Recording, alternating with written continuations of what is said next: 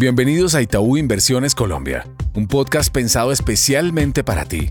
Aquí hablaremos sobre temas económicos, financieros y bursátiles para que entrenes tu conocimiento y así puedas tomar decisiones acordes a tus necesidades en el mercado. Hola a todos, bienvenidos a este nuevo episodio de Itaú Inversiones Colombia, donde los estaremos acompañando Valeria Álvarez y quien les habla, Carolina Monzón. Esta semana el mercado continúa decantando la información de inflación publicada en los Estados Unidos la semana pasada. El indicador se moderó desde el 9,1% anual hasta un 8,5%. Si bien resulta siendo un aliciente para el mercado, aún continuamos esperando subidas en tasas de interés en la Fed en el mes de septiembre e incluso pensando que la tasa de política monetaria podría llegar al 4% en el 2023 con el objetivo de seguir anclando las expectativas de inflación a la meta del 2%. Mientras tanto, seguiremos muy al tanto de decisiones de política monetaria en otras eh, latitudes, asimismo como los datos de crecimiento, donde se han venido dando moderaciones, particularmente en China y Europa.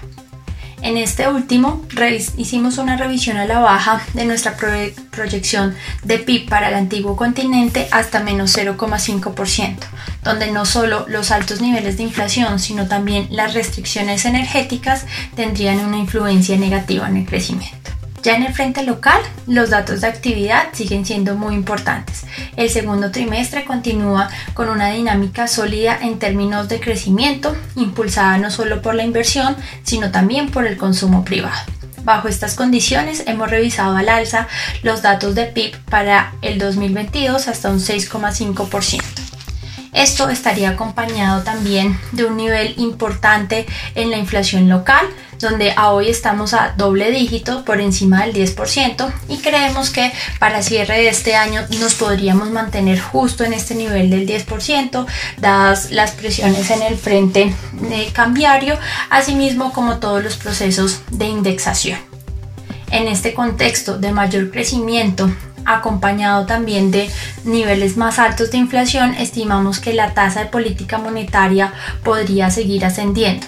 En el último movimiento, la tasa subió 150 básicos hasta el 9% y creemos que si bien los movimientos subsiguientes podrían ser de una magnitud menor, sí creemos que el ciclo podría extenderse incluso llegando al 10,5% en este 2022. De cara a 2023, hay una posibilidad que la tasa empiece a moderarse, particularmente en el segundo trimestre. Sin embargo, la tasa podría seguir siendo contractiva, intentando ayudar a que la inflación en la economía se modere. Por ello esperamos que el Banco de la República hacia finales del 2023 esté con una tasa cercana al 7,5%. Y por último, en el frente cambiario, revisamos al alza nuestras predicciones de tipo de cambio para el peso colombiano a 4.300 este 2022 y 4.350 en 2023, teniendo en cuenta no solo la amplitud de los déficits en materia fiscal y en el sector externo, sino también un entorno internacional que continúa bastante volátil.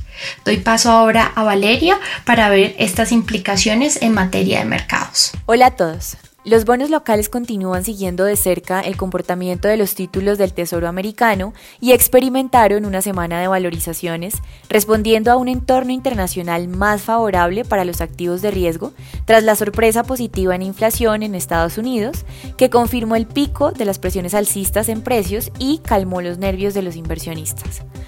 La buena dinámica llevó a ganancias de aproximadamente 40 puntos básicos en la última semana y reflejó un mayor apetito por los títulos locales que se ratifican con tres semanas consecutivas de mayores flujos de inversión extranjera hacia países emergentes y que han llevado a la prima de riesgo país medida por el CDS a 5 años a reducirse 31% tras alcanzar máximos del año a mediados de julio. Cabe recordar que el desempeño de los activos seguirá reaccionando a los datos macroeconómicos que muestren el ritmo de actividad económica global, por lo que la volatilidad continúa presente y es recomendable continuar con compras escalonadas, manteniendo la cautela, pero aprovechando las buenas tasas de inversión.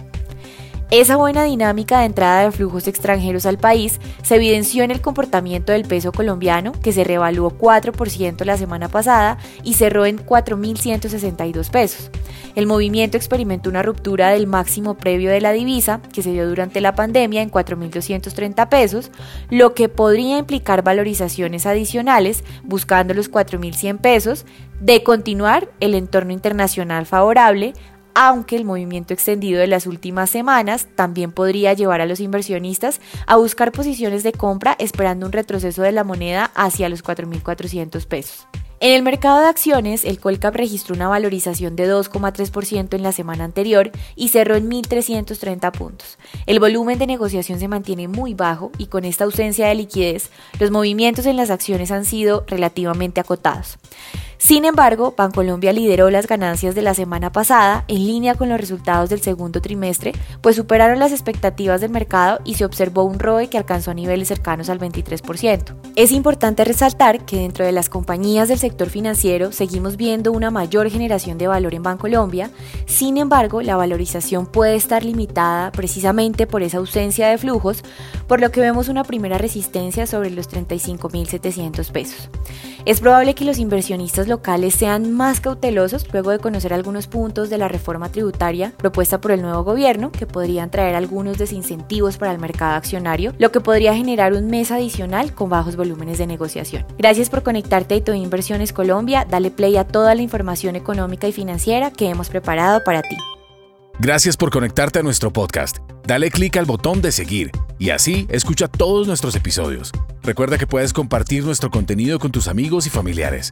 En Itaú Inversiones Colombia, creemos en el crecimiento y fortalecimiento de tus proyectos. Voy actualizado porque voy con Itaú.